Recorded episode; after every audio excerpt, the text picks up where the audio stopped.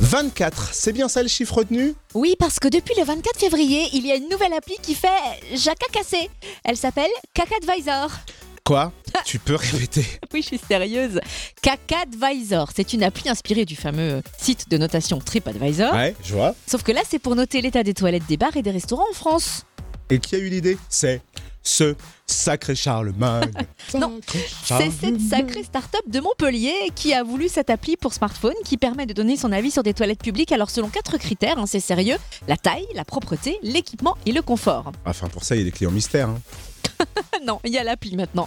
Et elle est ludique en plus parce que le système de notation a remplacé les traditionnelles petites étoiles à cocher par des rouleaux de papier toilette avec 5, 1 à 5 rouleaux pardon, par catégorie.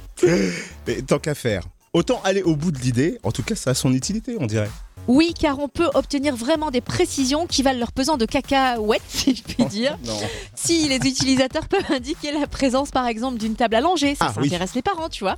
Euh, ils peuvent aussi dire si les toilettes sont accessibles aux personnes à mobilité réduite. Ah, d'accord. Voilà, ou alors si euh, dans l'établissement une attention est portée à l'écologie. Bref, c'est vraiment pratique.